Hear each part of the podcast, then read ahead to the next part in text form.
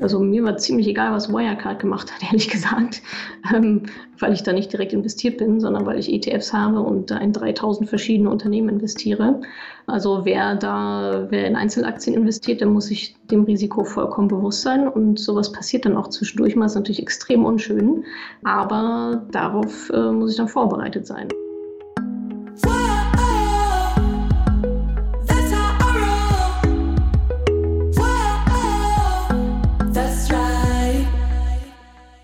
Salut, ihr Money Pennies und schön, dass ihr auch bei dieser Podcast-Folge wieder mit dabei seid. Ich war zu Gast beim NTV-Podcast Wieder was gelernt. Worüber haben wir gesprochen? Unter anderem darüber, warum Unlust nicht der einzige und auch nicht der Hauptgrund ist, dass Frauen sich tendenziell ja weniger oder nicht um ihre Finanzen kümmern. Da gibt es nämlich noch eine ganze Reihe mehr. Welche das sind, erzähle ich in dieser Folge. Außerdem erkläre ich, wie du unseriöse Finanzinformationen ziemlich einfach erkennen kannst und auch entlarven kannst. Und ich verrate, wie viel Zeit ich eigentlich so mit meinem Finanzmanagement verbringe. Seid gespannt, seid dabei, have fun! An dieser Stelle noch ein kurzer Hinweis für alle, die bereits auf der Warteliste für mein Mentoring-Programm stehen. Es melden sich ganz viele, die sagen, ich stehe ja schon so und so lange drauf, ich habe noch nichts gehört. Das liegt daran, dass diese Warteliste einfach sehr, sehr lang ist und leider in Anführungsstrichen auch eher länger als kürzer wird. Es gibt ja aber die Fastlane. Das heißt, wer schon auf der Warteliste steht und alle Infos auf der Website gelesen hat und äh, die Anforderungen erfüllt, die da draufstehen und wer jetzt sofort loslegen möchte, der, äh, die schreibe mir doch bitte auf Instagram eine Nachricht mit dem Stichwort Fastlane und dann schauen wir euch mal, dass wir euch so früh wie möglich, also dann innerhalb weniger Wochen, dann endlich ins Mentoring-Programm reinbekommen. Also schreibt mir bei Instagram äh, Stichwort Fastlane. Die meisten Frauen fühlen sich finanziell abgesichert. Das liegt oft daran, dass sie sich auf ihre Partner verlassen. Das eigene Geld an der Börse in die Altersvorsorge investieren, das trauen sich nur wenige. Schade, denn statistisch gesehen sind Frauen die besseren Anleger, sagt Finanzbloggerin Natascha Wegelin, besser bekannt als Madame Moneypenny. Darum geht's in dieser Folge von Wieder was gelernt. Sie finden alle Folgen auf ntv.de, in der NTV-App bei AudioNow und auf allen anderen bekannten Podcast-Plattformen. Ich bin Laura Maria Weber, hallo und guten Tag.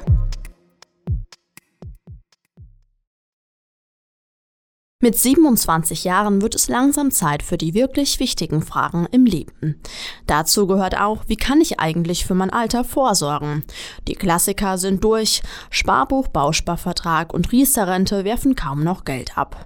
Anders sieht's an der Börse aus.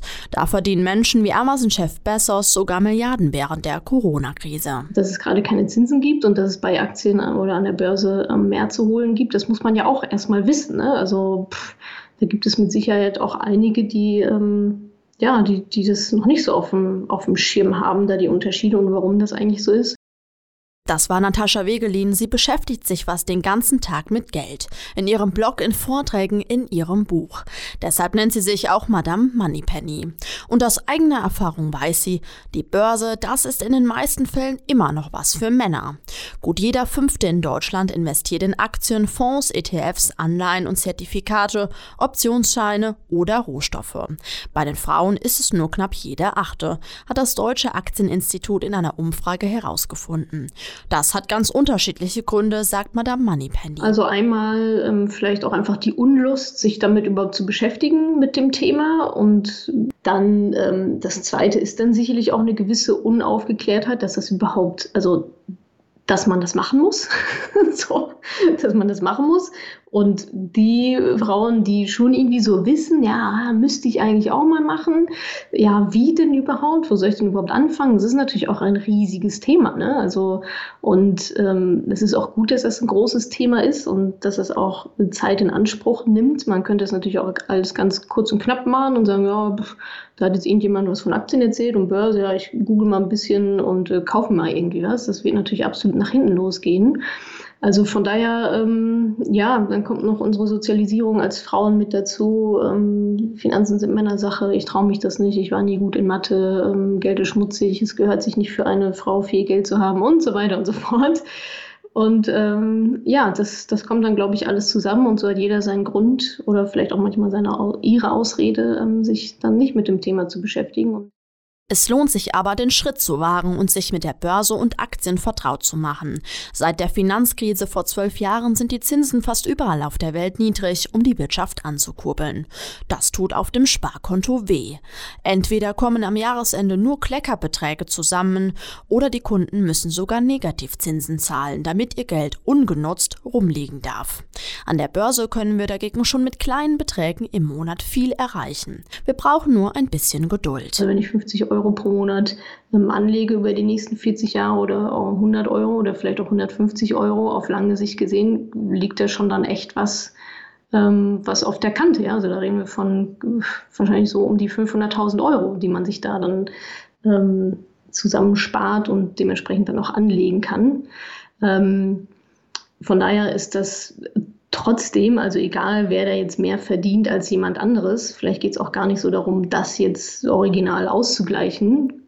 Ja, kann auch sein, dass derjenige, der mehr verdient, alles verjubelt und nichts anlegt und ich verdiene weniger und lege aber relativ viel an. Dann ich, bin ich trotzdem reicher am Ende des Tages, habe ich trotzdem mehr Vermögen. Vielen Frauen bleibt auch gar nichts übrig, als mit kleinen Beträgen anzufangen. Denn meistens arbeiten sie in den systemrelevanten, aber schlecht bezahlten Berufen. Kinder betreuen, die Eltern pflegen, Haare schneiden, häufig auch noch in Teilzeit. Trotzdem fühlen sich gut zwei von drei Frauen gut oder sehr gut für die Zeit nach dem Beruf abgesichert. Das liegt aber nicht daran, dass sie beruflich gut abgesichert sind, sondern auf ihren Partner vertrauen. In Finanzfragen verlassen sich mehr als 60 Prozent der Frauen auf ihre Männer. Eine Umfrage der Finanzberatung UBS hat ergeben, dass das besonders bei Millennials der Fall ist. Das sind junge Menschen, die zwischen 1981 und 1998 geboren sind. Bei vielen liegt das auch am fehlenden Selbstbewusstsein sein. Knapp drei von vier verheirateten Frauen in Deutschland haben in der UBS-Studie gesagt, dass sie sich von ihrem Partner nicht ermutigt fühlen, sich mit solchen Fragen zu beschäftigen. Im Falle einer Trennung oder Scheidung kann das schmerzhaft sein. Ich kann ja trotzdem sagen, ja, cool, ja, ich weiß, ich verdiene viel weniger Geld als du. Aber mir ist es trotzdem einfach wichtig, mein eigenes Geld zu haben und ich möchte so früh wie möglich wieder arbeiten gehen. Oder ähm, ich will eigentlich gar nicht aufhören zu arbeiten, wir brauchen eine Nanny. Oder äh, übrigens, Kollege Sonnenschein, wie wäre es, wenn du mal 50 Prozent runtergehst?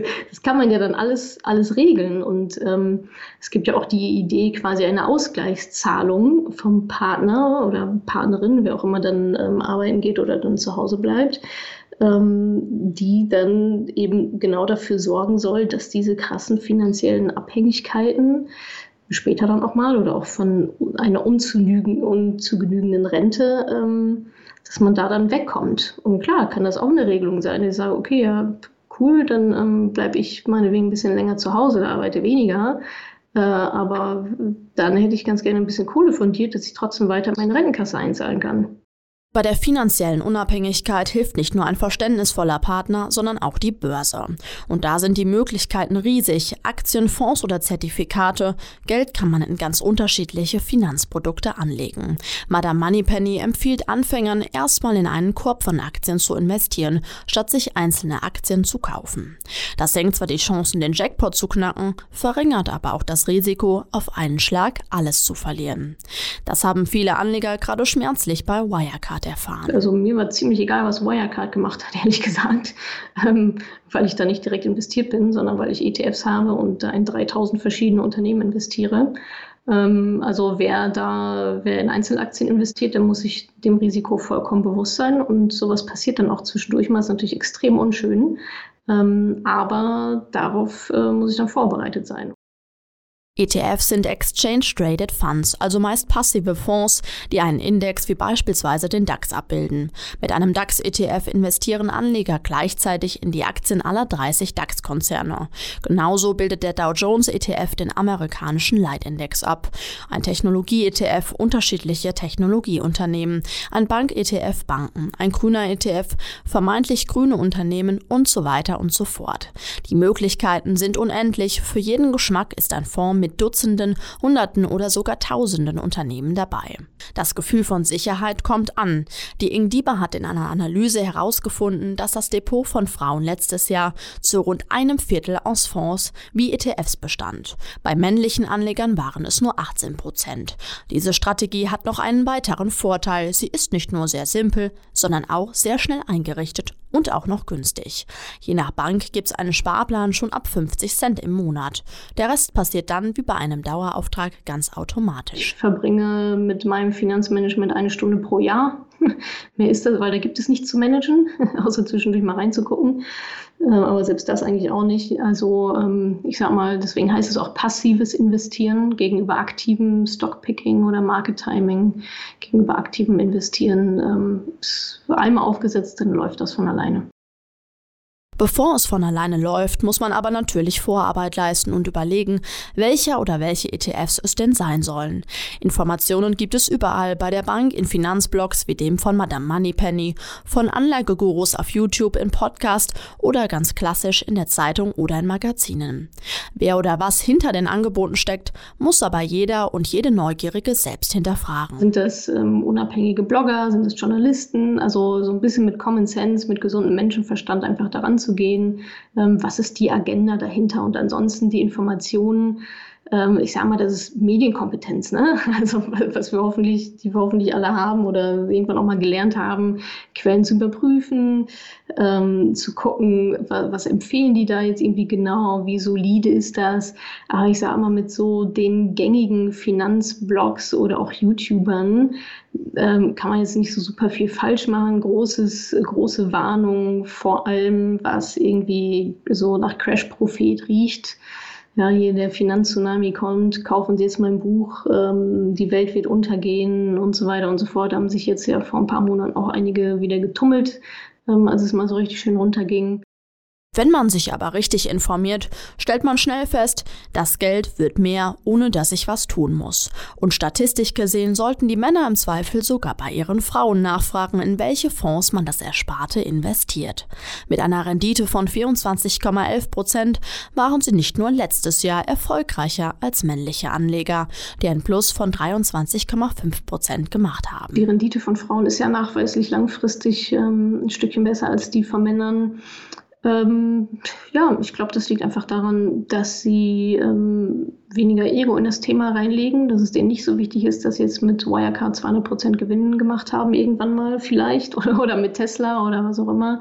Die gehen einfach ein bisschen bedachter und vielleicht sogar auch neutraler an das Thema ran. Also Frauen, die sonst vielleicht eher so ein bisschen äh, gefühlsgetrieben sind, sage ich mal, äh, die sind bei dem Thema Finanzen erstaunlich rational. Und das braucht man, glaube ich, auch. Und wer ganz rational darüber nachdenkt, wird feststellen, an der Börse kann ich relativ unkompliziert fürs Alter vorsorgen, ganz egal, ob Mann oder Frau. Danke, dass du diese Podcast-Folge angehört hast. Wenn du noch mehr Tipps, Tricks und Inspiration möchtest, folge mir doch einfach auf Instagram und auf Facebook. Dort gibt es übrigens auch regelmäßige Live-Events mit mir. Und außerdem in der Madame Moneypenny Facebook-Gruppe, in der nur Frauen zugelassen sind, kannst du all deine Fragen loswerden. Also folg mir gerne auf Instagram und auf Facebook und komm unbedingt in die Ladies Only Madame Moneypenny Facebook-Gruppe. Wir sehen uns dort. Ich freue mich auf dich.